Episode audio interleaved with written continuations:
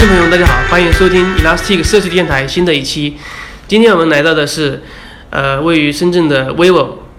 我们那个大家都非常熟悉的这么一个非常知名的一个手机这么一个品牌。然后，其实，在 vivo 的话，有很多的这种团队在大量的使用 Elastic。然后，今天我们邀请的那个是来自于 vivo 在这个搜索团队技术负责人杨正涛。然后，我们会聊一聊 Elastic 在 vivo 的一个具体的一些应用，以及中间的一些。呃，各种各样的一些有趣的一些事情，这个 vivo 大概是怎么样一个使用的一个场景？然后那个呃，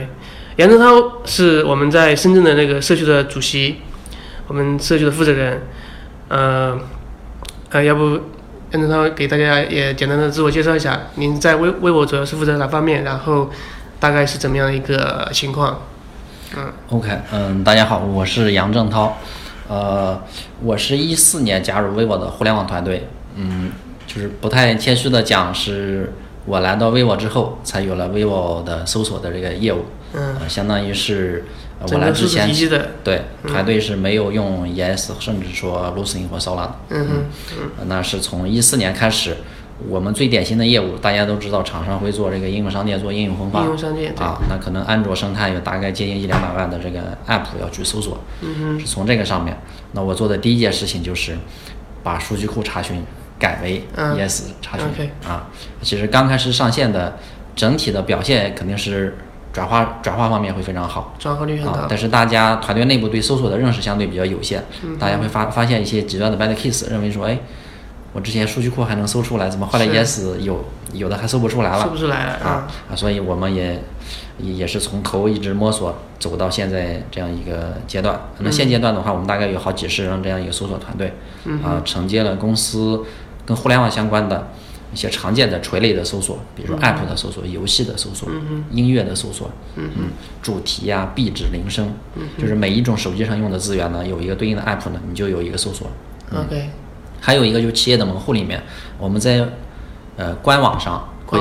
对官网以及商城上会卖手机，嗯，它有全国的门店的信息啊，明白。我们产品和配件的信息。以及提供的售后服务一些 FAQ 这样的信息，嗯，啊，就我手机有个小问题，我应该怎么使用或怎么解答，嗯，啊，去官网上可以搜，嗯，那这个门户的搜索呢，也是背后的服务是我们来承接的，嗯。嗯，啊，我现在主要负责的还是说偏工程及偏 ES 本身的，嗯，那我们现在团队随着业务的壮大，团队也在变得分工越来越细，嗯，那除此之外呢，还有专门做这个算法的，嗯，就是它更侧重于在 rank 这一块的。还有专门做这个 NLP 的团队，他对搜索的意图的理解，嗯，包括最后内容的理解，呃，包括内容本身的一些特征的挖掘，嗯，啊，现在大概是这三个方向，嗯。嗯，非常非常好。然后从 App 搜索到站内搜索，以及更多深层次的一些业务应用，都在都在大量去使用。对，OK，那你刚刚说了最最早从你接进入业那个 vivo 开始，然后把 Elastic 在整个公司。从零开始慢慢去推广开，刚刚说了，从最早是从关键数据库，对吧？然后切换到这个呃 ES，然后比如这个切换过程中的话，就说当时遇到最大的挑战是什么？可以简单的说一说吗？嗯，OK，其实这个还是印象比较深刻的。嗯。呃，可能大家在做这个工作，每个团队遇到的挑战会不一样。嗯嗯。但是我们遇到最尖锐的一个问题就是，呃，第一个团队内部之前大家对搜索是没有一个基本的概念的。明白。啊，但是呢。作为一个 Java 工程师，我知道说做搜索肯定会用到 Lucene、Solar 或者 ES，啊，甚至有些同学是有 C 加加和这个 PHP 的背景，是。啊，还有同学 DB 也提到说 MySQL 本身有一个这个支持全文索引的这样一个特性，对，甚至有第三方插件，对对对，啊，那要不要考虑？嗯，所以在刚开始做技术选型的时候，我们是花了差不多一到两个月的时间，啊，给大家频繁的去沟通。去去介绍，对，然后最后确定下来说我们选的方向是 ES。那在今天看来，我们当时的这个选择是其实非常正确的。嗯嗯。当然，当当初做出这个选择其实不太顺利。嗯。啊，那特别是呃，有的老板可能认为说，我觉得你你说的很有道理。嗯。但是我可能没有太多试错的机会，因为我们大团队的技术站呢还是 Java。是。你说你要是选 C 加加或 PHP 的这个技术站。可能它的成本也是要，就是老板层面要考虑的一个问题。嗯嗯。当然，今天就看来说这个决策还是相对来说比较 OK 的。还有一个原因就是，呃，我在来微博之前，在另一家这个厂商企业也是做互联网业务。嗯。它也涉及到搜索。嗯。那我刚开始接触，可能大概是零点九九几的一个版本。啊，所以所以有一个呃不太不算太长的 ES 的一个接触和使用的经历，线上业务有正式去使用过啊，所以基于这两点呢，我们当时比较就是花费了一些精力来说服老板，说我们选择这个技术方向应该是比较靠谱的。嗯嗯嗯，所以现在就是应应该是成已经那个变成了一个整体的一个平台嘛，数字平台嘛，是不是？对那像这么多团队，他们想把他们业务接进来，大概是怎么样的一个流程呢？怎么去把数据接进去？呃，这个从不同的业务上，它会有一些明显的差异性。嗯我大概做一个分类，像应用商店这种，那它是我们比较核心的业务，嗯就完全是呃这个搜索本身从 UI 的展示到最后的呃最后端的数据的存储、索引的建建立部分，都是我们自己团队在做。这这个啊，那对于比如说像主题甚至音乐呀，嗯啊这样的服务呢，那我是跟其他团队去合作，我帮他们做后端的搜索的这个这个整个大的模块，嗯啊前端的 UI 呢，他们自己来实现，嗯那我对他来说，它是一个后端的 service，他来调取我们就 OK 了。那这两种模式是最主流的，呃，这两种模式在合作过程中各有利弊，呃，第一种就是我们几乎完全掌控，嗯呃包括说，我认为你产品上在 UI 或者交互层面是要做的更像一个专业的搜索引擎，啊我有非常好的一个意见可以去提。嗯啊，那在这个这个模式在第二种合作模式里面就比较难，嗯。就是它的 UI 是跟着整个产品的风格去走的，嗯。它可能也会关注竞品啊、行业的一个动向。对。啊，我们觉得说你这个交互可能不太从搜索的角度来说不太友好。对。啊，那那这种意见呢，可能不一不容易去听取和落地。嗯。但是它好的一方面就是说，它会充分的信任我们，嗯。因为这个搜索模块就我们帮他做。是。啊，他会把就是你只要给我一个满意的这个结果的列表嗯。啊，至于你是怎么实现的，你的迭代的节奏呢，我是充分放权给你去、去做的，嗯嗯嗯。所以这两种模式会各有各有差异。嗯，挺好的，就是能够就是其实来说，具体还是帮他解决问题了，是不是？对，能够很快的找出找出结果，并且就是说之前因为关系数据库可能一个性能上的问题呢，嗯对吧？嗯。嗯然后，那你们这边就是除了刚刚这几个呃做搜索嘛为主嘛，嗯，像很多的一些，像我知道很多其他一些公司做日志的也很也有很多，是的。那你们这边有现在有这种场景吗？啊、我所在的大团队是属于业务的，嗯。啊，跟我们的这个大的说或者说部门平行的另一个我们叫基础平台，嗯。啊，基础平台里面有一个呢服务就是这个日志，日志分析，对，它做日志分析、日志中心，包括告警，嗯、这种后面底层也是用到了 ES，当然它有很多方案，其中一个是使用 ES 去存储，啊，还有这个技术平台呢，还有一个做底层的安全服务的，啊，它也使用了 ES 作为这个整体的一个底层的索引建立的一个方式。嗯。明白。其实其实这个包括做做数字这一块有很多的场景，然后整个整个公司来说也有很多的其他的一个场景。对对，呃，可以说 ES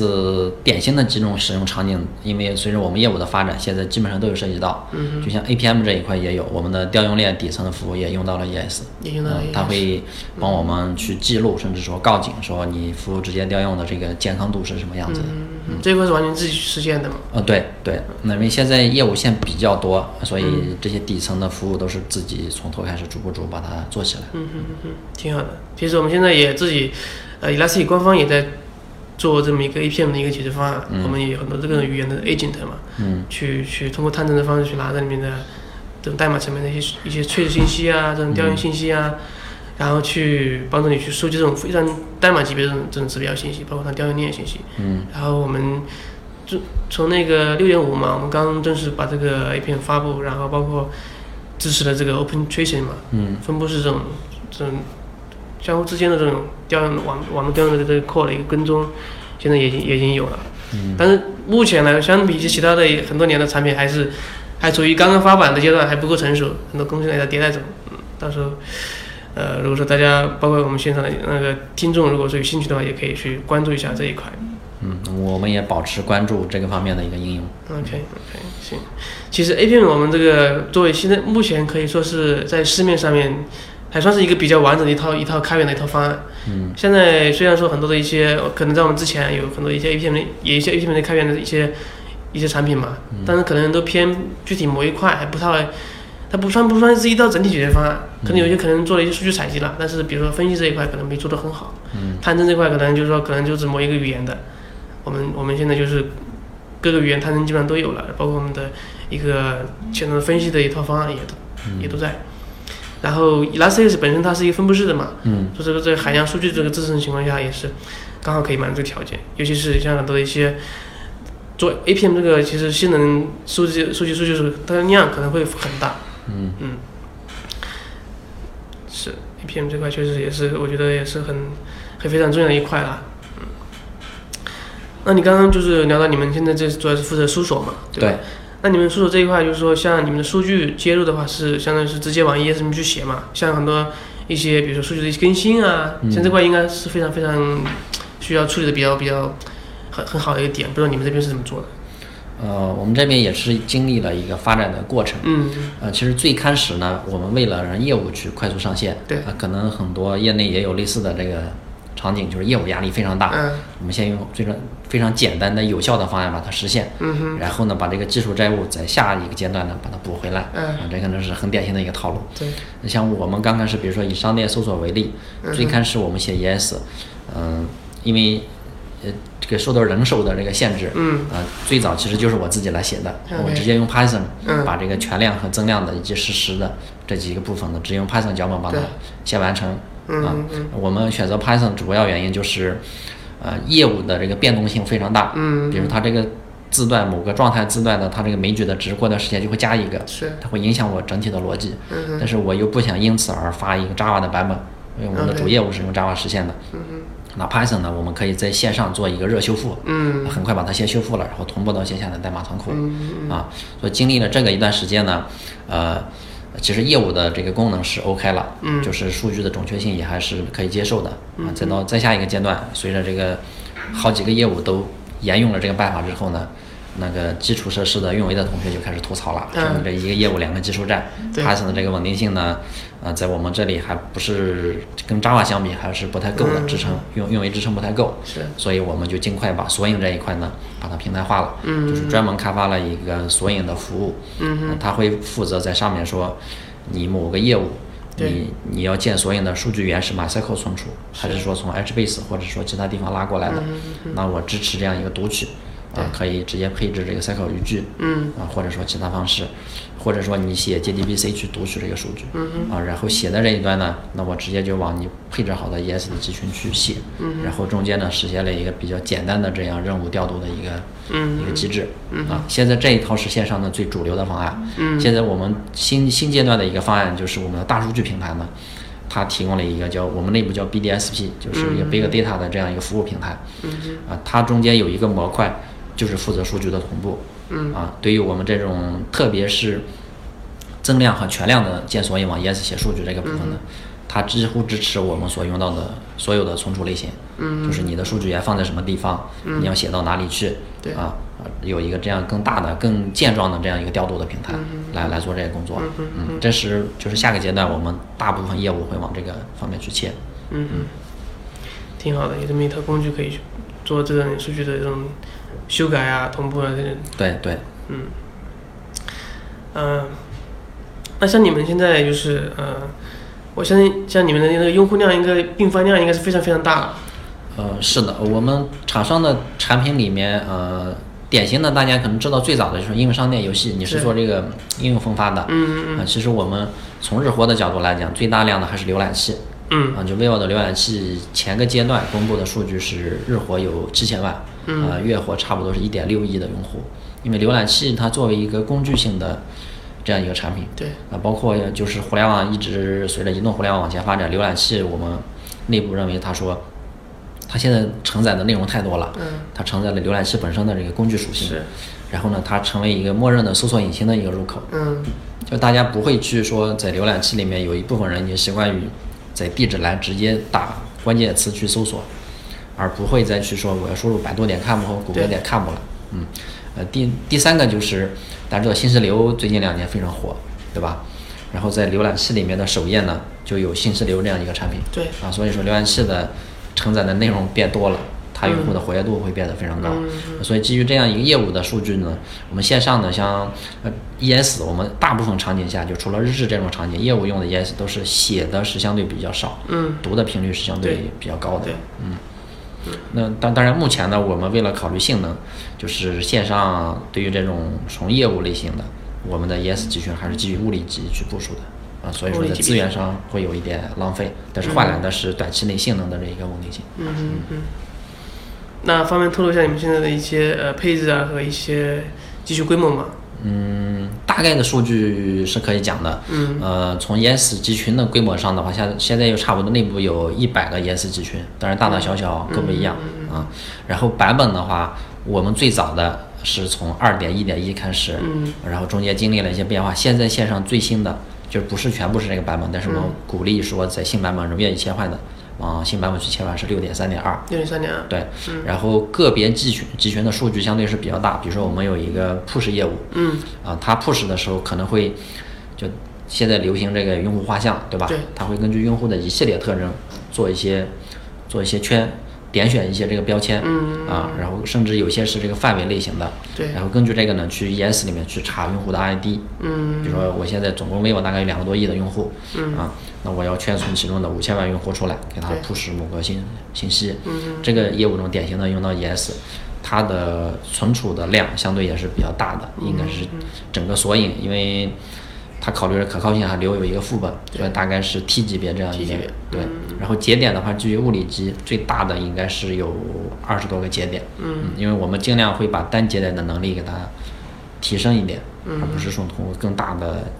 这个节点的数量来来去做，嗯嗯。嗯嗯。但是这个也不是一一步到位的，中间也是经历了一个发展的过程，踩踩过一些坑，嗯，对。那我们这个坑待会再说，就是刚刚说的，你你们这边就是直接是部署在物理机上面嘛？对对，像很多人就经常想想想知道嘛，就说我到底应应该用什么样的一个配置？那你你们这边这边比如说你们这边用的什么样的配置？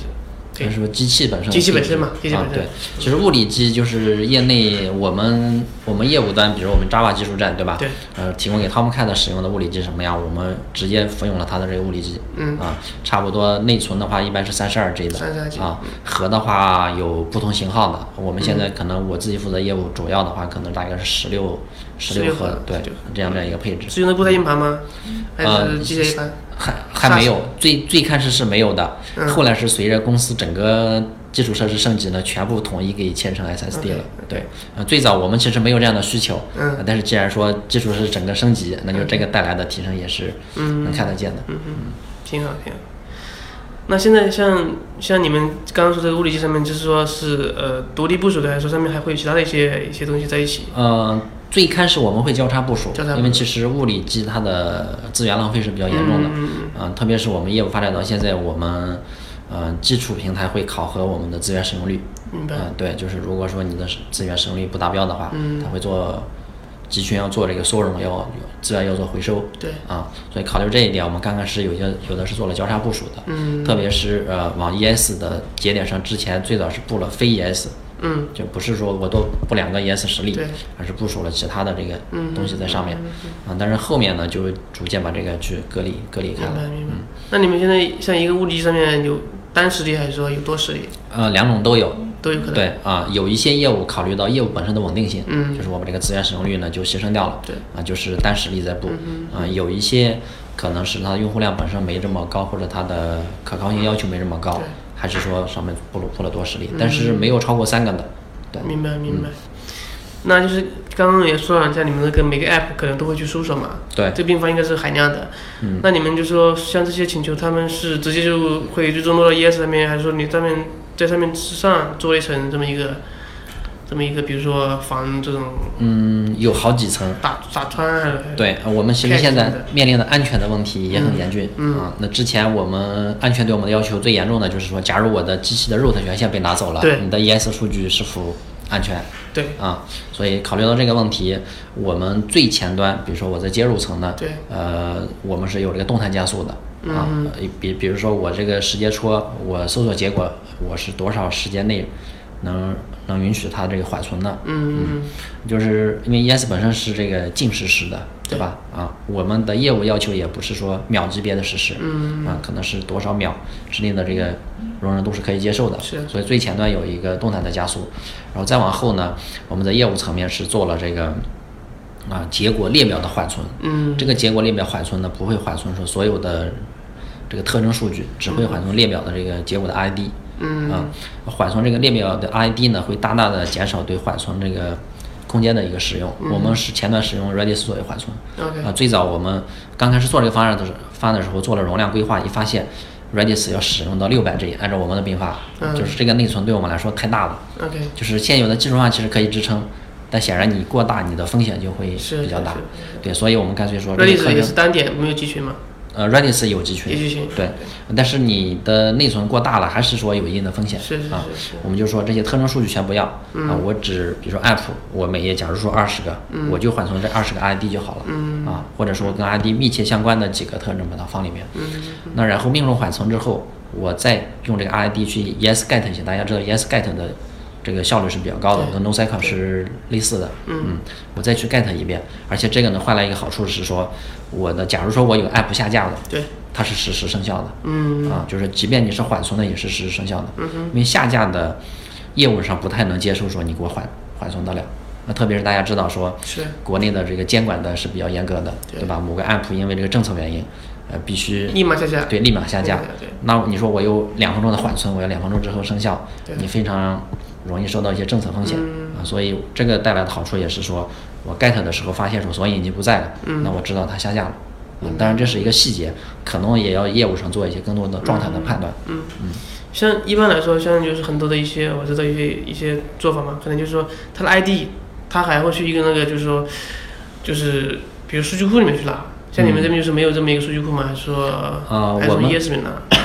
我们因为 app 这个特性，我们在 ES 里面 ID 就是 app 的 ID。OK，啊，对，所以所以刚好把这个 app 的 ID 作为这个索引的这个 ID 去使用了、嗯啊，所以我直接去 get 就 OK，get 不到，那它就是不应该出现在这个索引里面。嗯，所以其实相当于是也把 ES 当成一个那个相当于是，呃，主数据存储了。对对对，呃，对于搜索来说，我们的数据就查的话，只查到 ES，啊，几乎没有线上的，因为我要对流量这个压力负责明白，几乎没有说你在即便没有命中缓冲的情况下，我还要去查数据库的啊，就就算有特殊情况，有些分支要查数据库，对也是在前端做了这个 Redis 或者甚至说金城力的缓冲。嗯嗯嗯，挺好挺好。嗯，那你们呃，就是呃，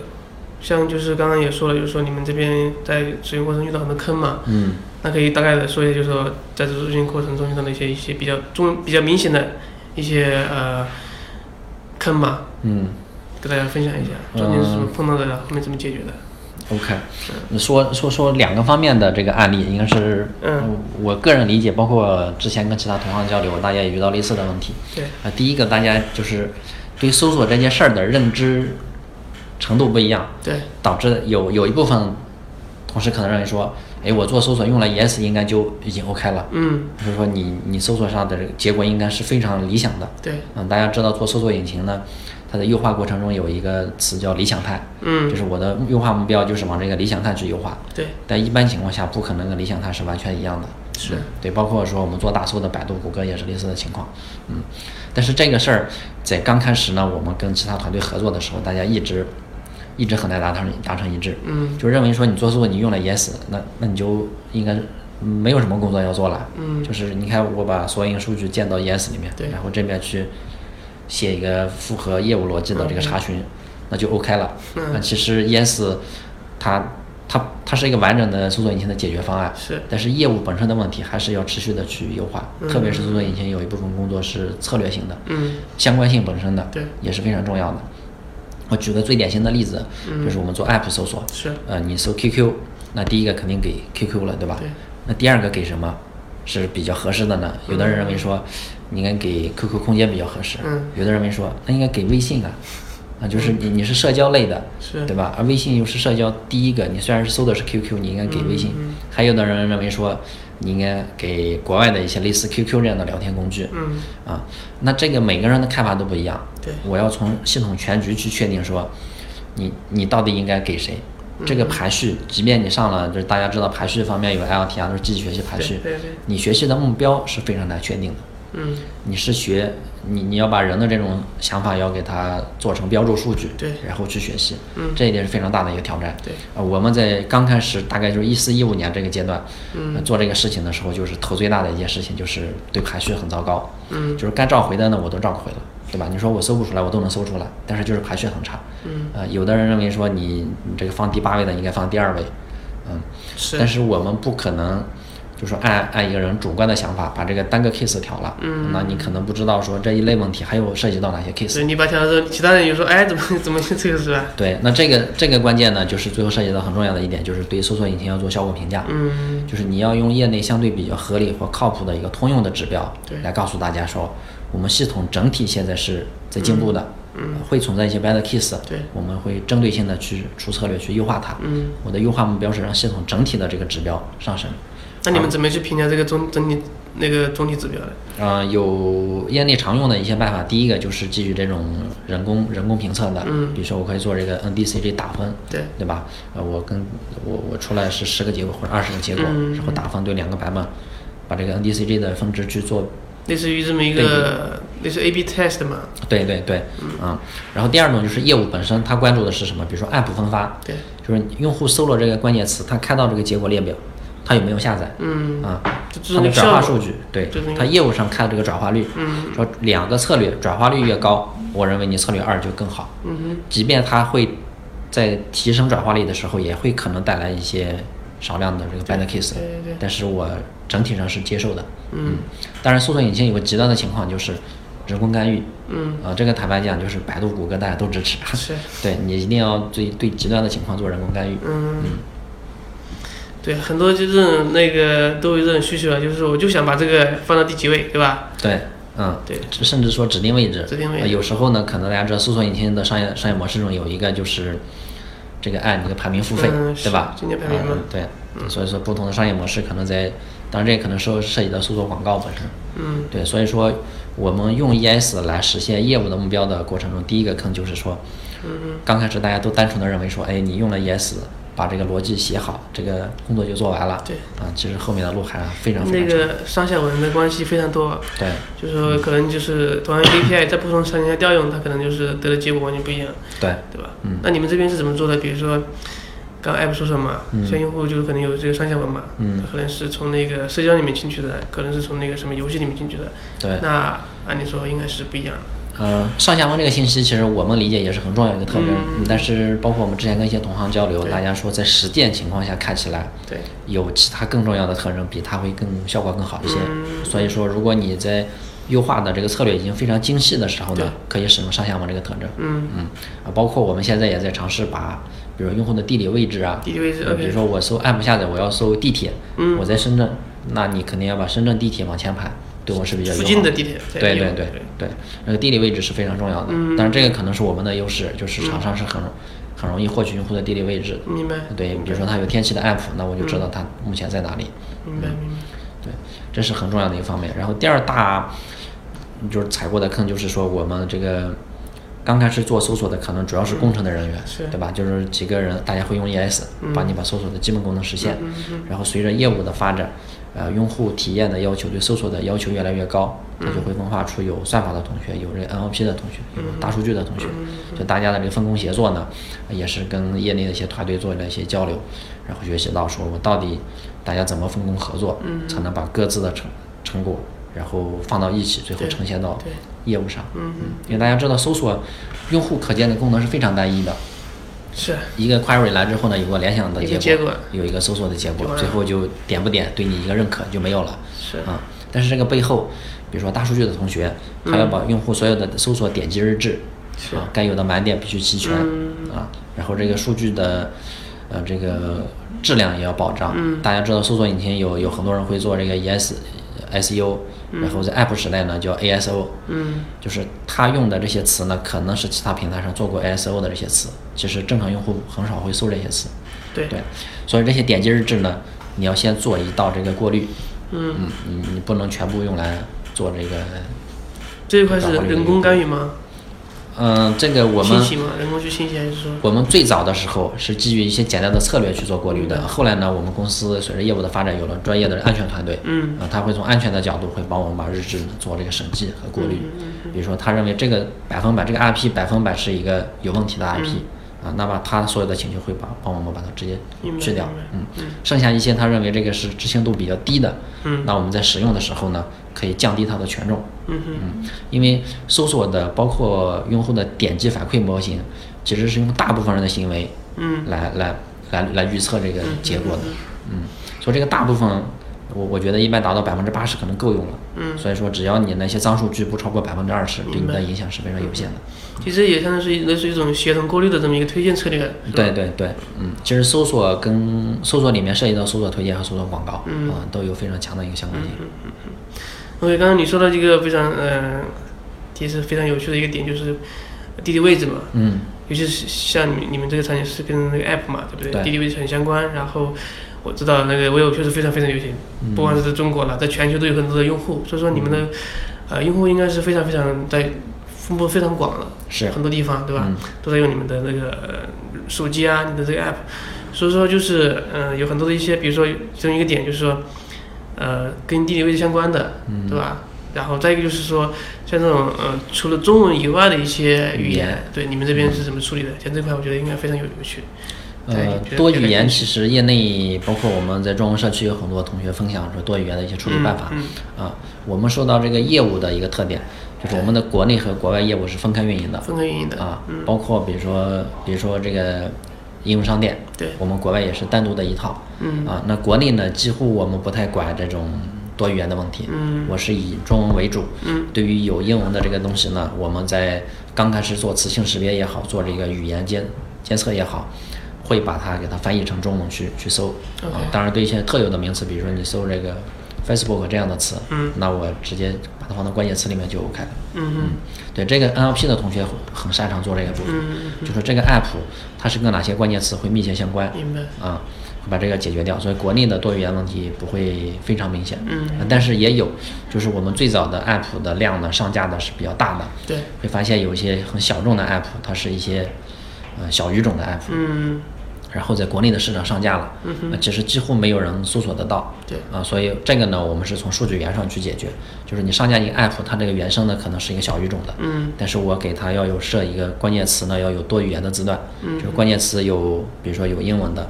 然后有一个阿拉伯语的，嗯。它至少还要有一个中文的，，OK，啊，这样就确保它，就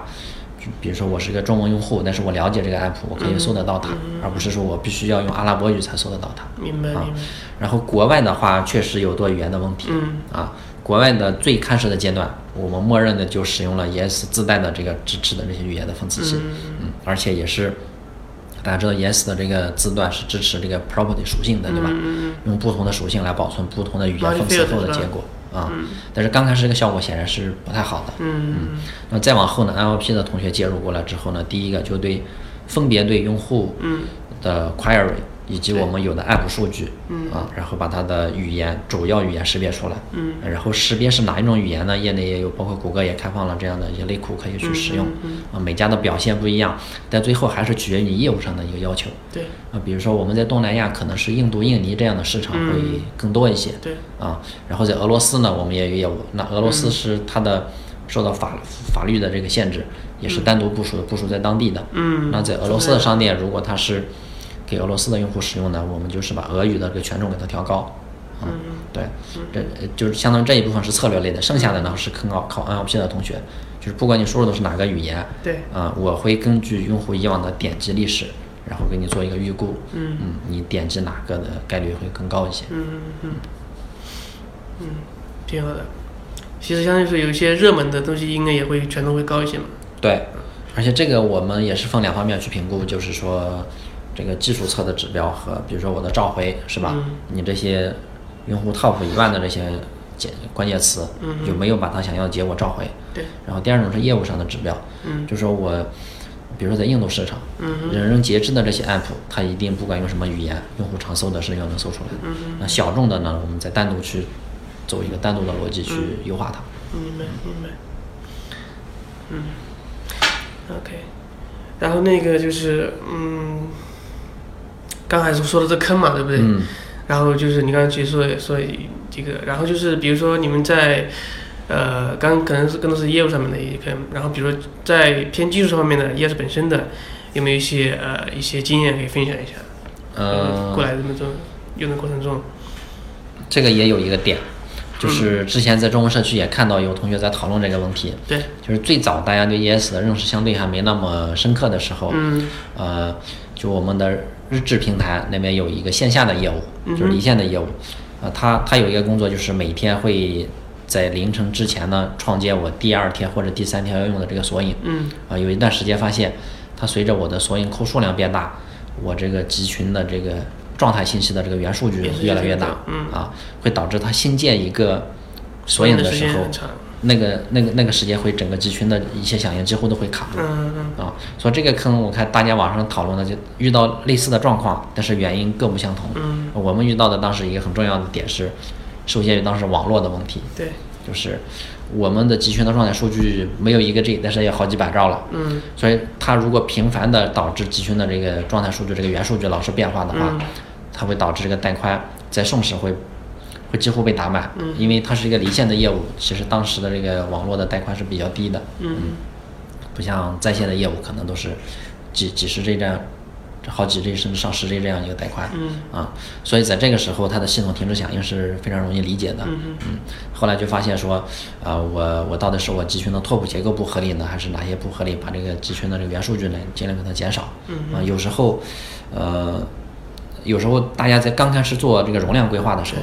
说我未来数据量很大，我把这个分片数搞得过大，是，嗯，就反而带来这个元数据比较大的问题。嗯嗯，其实现在就包括我们重建索引的这个过程，相对来说没有没有那么慢了，都是可以接受的。所以在刚开始做这个分片的这个预估的时候，不需要把它这个定的过大。那就是可能考虑未来两年的需求，嗯啊，可能两年之内我都不想更改这个分片的 数量，嗯，那这这这是很典型的一个坑，嗯嗯，是，这个也是经常很多那个大家经常容易犯的这么一个错误。对对，元数据，然后包括你的元数据，单个索引里面的这些 mapping 的字段，对就是有些很复杂，几百个、上千个，嗯，这其实就就是不太合理的使用情况下。嗯，嗯，OK。那你们那个就是，比如说现在有没有关注我们现在最新的一些特性啊？比如说我们最近刚刚发的业务，有没有一些比较期待的一些，或者说想要去试试看的一些功能？嗯，有关。注其实我们前前两个月吧，嗯对六点三到六点五的一些新特性还专门去过了一遍。嗯啊，其中有一个内部在已经试验过，就是功能是 OK 的，嗯觉得线上将来会考虑使用，就是这个跨集群的这个查询。，OK。啊，因为 Cross cluster 对对对，我们随着业务的发展，有些业务中的数据，嗯。它看起来是一个业务的数据，但是它的类型是完全不一样的，对。而且它的规模、它的变更的这个频次呢，差异都很大。嗯啊，因因为这样的原因，我们会更倾向于把它放在两个集群，而不是说两个索引里面，嗯。啊，两个索引库里面，因为它相互会影响，它的更新频率啊、增长的这个速度都不一样，嗯啊，所以把它分开之后呢，那有些有些业务上的功能呢，又是需要这几个特征、这几个类型的数据都要有的，嗯。那我们尝试使用这个跨集群的查询，看是否嗯嗯能满足业务的需求。嗯嗯，是这个这个功能其实呃其实呃相当于是现在很其实我们很多的一些部署嘛，刚刚说很多最开始可能是会倾向于变成一个大集群，嗯都往一个集群里塞，但现在我们很多的一些最佳实践就是说会把这个你的根据业务来拆成多个小集群，嗯然后这样的话相当相互之间的话影响的那个尽量就没有什么影响了，各自维维护各自的，然后你比如升级维护啊。都不会有相互之间的一些，因为说你要改我的一个一个什么业务上面的一个需求要升级，然后其他的业务也会受影响。嗯然后每个集群各自维护的话，这样会减少各相互之间依赖以及那个影响。嗯对，然后这个 cross class 其实确实也是帮助把这些集群之间打通。嗯然后从应用层面上来说，你可以通过一个 API 可以都能够访问到，嗯。这个就是它可以帮你做的一个事情。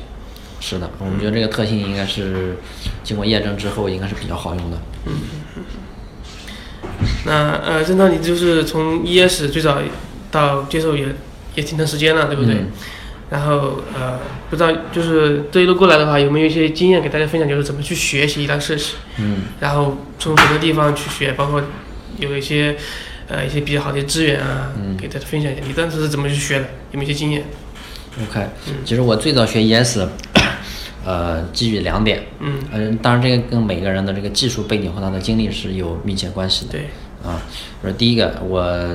很早之前呢是其实做这个生物信息行业会偏科研一些，嗯所以我们每个人呢有一大堆的这个论文信息。OK 啊，那公司的这个或者当时研发部的这个需求说，把所有论文的信息集中起来，嗯，然后帮我们做一个页面，能把它搜出来。啊，那当时呢就是单机的简单的用 Lucene 去实现，嗯所以我们对搜索有一个简单的基础，大概了解说，嗯，我实现一个全文索引、全文搜索需要做哪些工作，嗯。第二点就是说，我们做 Java 开发、做网络编程的时候对，很重要的框架有 Netting，嗯。对吧？大家知道很多分布式的这个技术，嗯。呃底层的通信，特别是 Java 技术来都是用 Netting 的，嗯嗯，然后基于基于这两点，特别是说，啊、大家知道大数据火的时候，哈杜普作为一个开源的实现方案是非常流行的，嗯对吧？啊、而实际上哈杜普这个最早它是从什么孵化出来的呢？是从纳池的一个模块孵化出出来的，对吧？啊、所以说它底层完全是，呃，一个典型的，或者是说是一个优秀的以一个 Java 的分布式系统的一个实现。说单个节点上你这些工作怎么完成，Lucene 是很典型的这样一个产品、或者一个项目。然后节点之间协作的时候，native 的通信是什么样子的？包括节点之间的协调，ES 是自己实现了一套这个协调的机制，对吧？那当然它的理论依据也是业内业内这几种啊，只是它的实现是自己实现的。那我最早也是接触 ES，并不是为了去做搜索，而是说我要看，我想看一下这个优秀的这样一个分布式的实现实现的这样一个项目，嗯它底层的代码或者实现机制是什么样子的。包括过程中说，大家知道 Yes 有好多这个线程池，对。对吧？啊，我最早很好奇，说他为什么要做这么多的线程池，然后专门去看了一下它的源代码，包括官方建议说，我有些线程池其实相对你当前的这个部署来说，已经是最佳的一个配置了，不要轻易去调整它。我会专门去看源代码，说为什么不能轻易调整，对吧？那它里面包括它代码的这个质量还是比较 OK 的，注释也解释的非常清晰，说我这个数字是怎么定出来的，对这个线程池的队列为什么定这么大，嗯嗯等等，那这些给我的给我的这个学习的这个帮助是非常大的、啊，所以我觉得我当初学 ES 不只是说为了了解 ES，我我可能转做其他业务的这样一些分布式系统，这些经验都是可以用得到的、嗯啊。那对于有些呃同学是刚入门或者说刚开始了解，觉得说。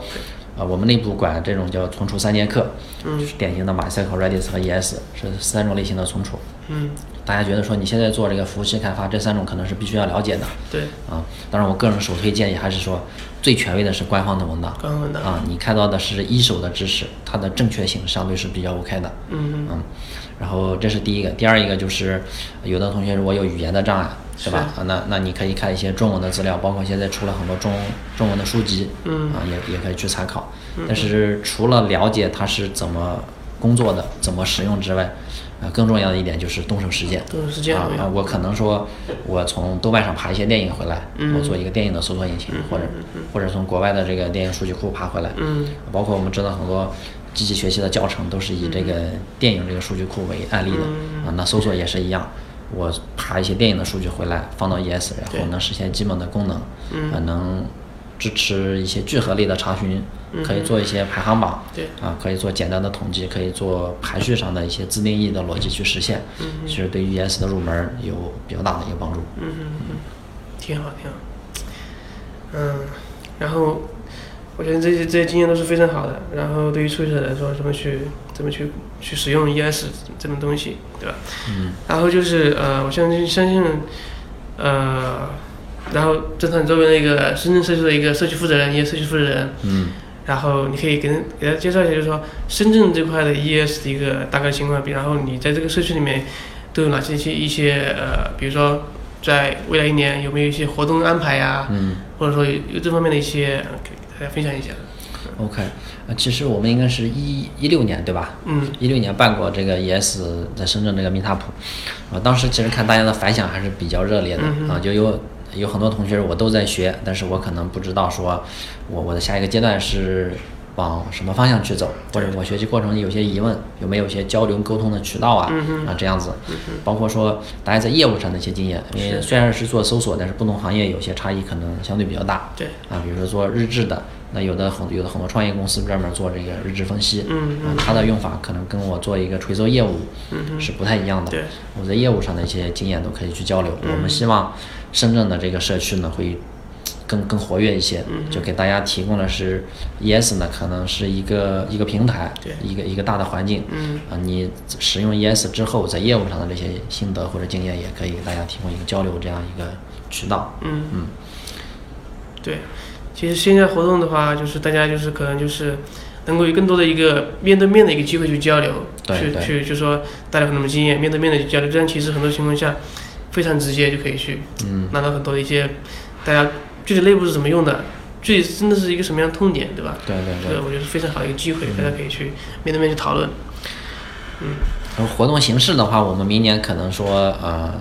除了这种典型的这个 Meetup 的分享机制之外，可能在活动上希望能尝试一些不同的不同的形式。嗯啊，比如说一些简单的 workshop，嗯就说教入门的同学手把手教你，嗯啊，怎么实现一个具体的功能，嗯，就就。可以说现场现场编程试一下，啊，大家可以体验一下怎么实现这个功能。嗯，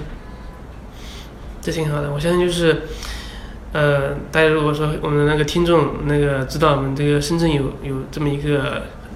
社区组织了，对不对？我们的那个社区主席杨振涛，然后我们未来会有更多的那些活动的一些呃线下活动，包括各种机会去现场去交流。我觉得这个。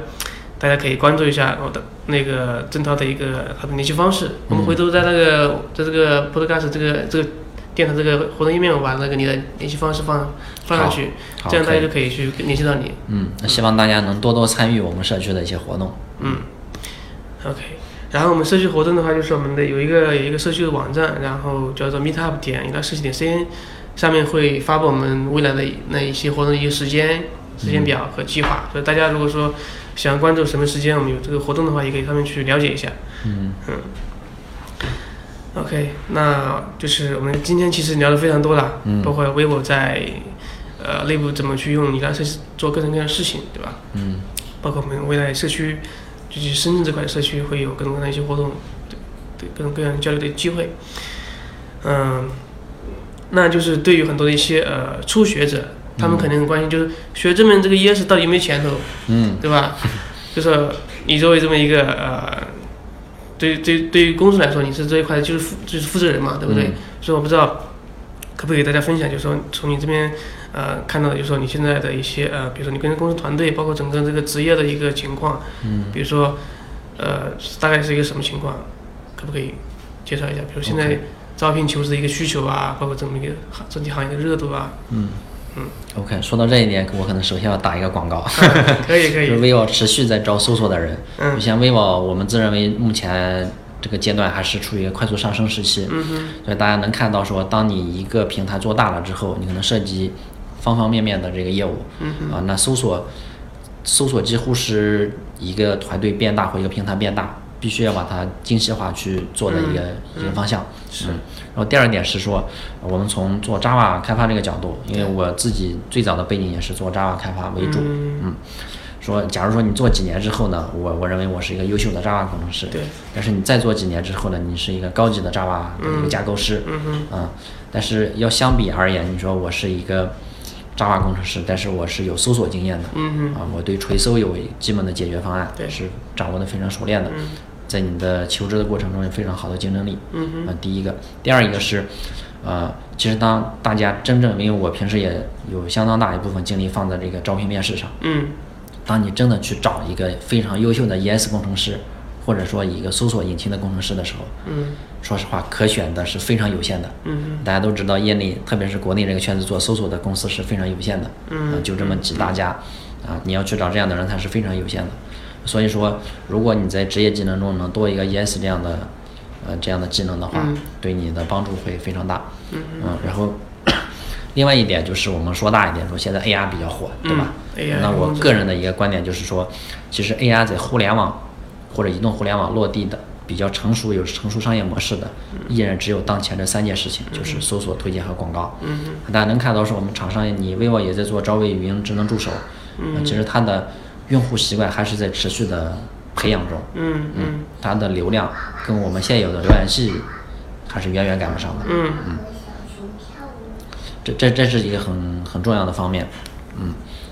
所以从这个角度来说，呃，大家不用太关注说这个 AI 是一个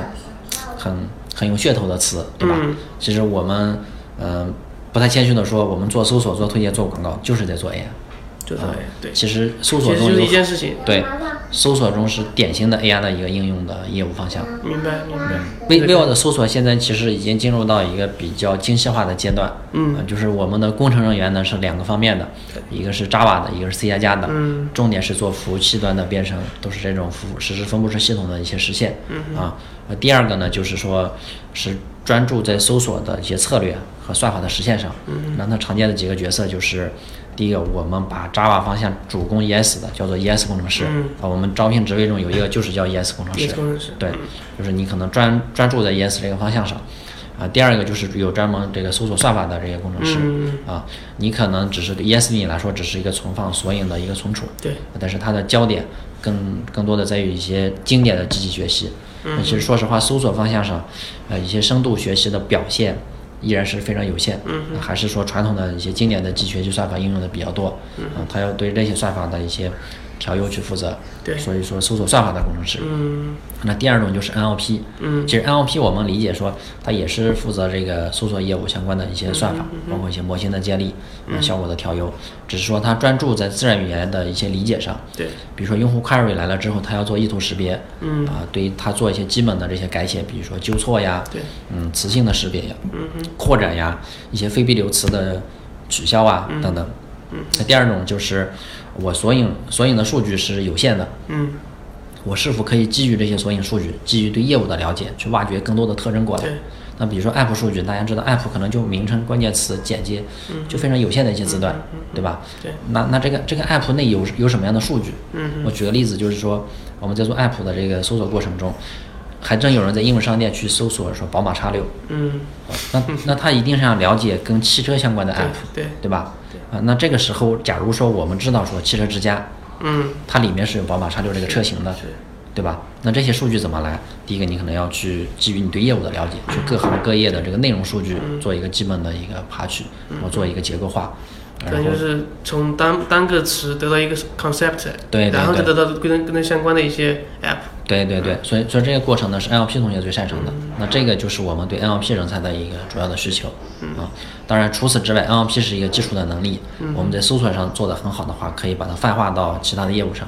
比如说，我们搜索入口有个很重要的是搜索广告，对。我们这里也展示搜索广告，搜索广告本身的召回，对。啊，它的相关性呢也是由 NLP 的团队去把控的。嗯就是你你可以给广告，但是你广告完全没有相关性，很差，嗯。这个广告的体验也很差，是那点击率也现在广告要要做的不不光是那个看着广告那个，包括那个广告的一些描述啊、图片啊，要非常精美，对还要跟我非常相关，是这样才是你点。嗯，所以这个广告的相关性的把控呢，也是 NLP 的同学在做，是所以这是我们对 NLP 人才的一个需求。嗯啊，所以最后总结一下，就是说 Java 和 C 加加的工程人员，嗯，搜索的算法同学以及 NLP 同学，对，啊，主要是这几个方向明。白。所以说，就是我们如果说我们的那个些那听众那个对这些呃方向都很感兴趣的话，也想进入这方面去来来为我去工作的话，我觉得都可以听完那个这个节目，然后跟那个郑涛去联系。嗯，OK，那我们今天那个呃电台的节目也差不多就录到这里。嗯，再次感谢郑呃郑涛抽出宝贵时间来参与我们这边一个、呃、节目的录制。好好，谢谢大家。那我们就是呃今天节目就到这里，呃感谢大家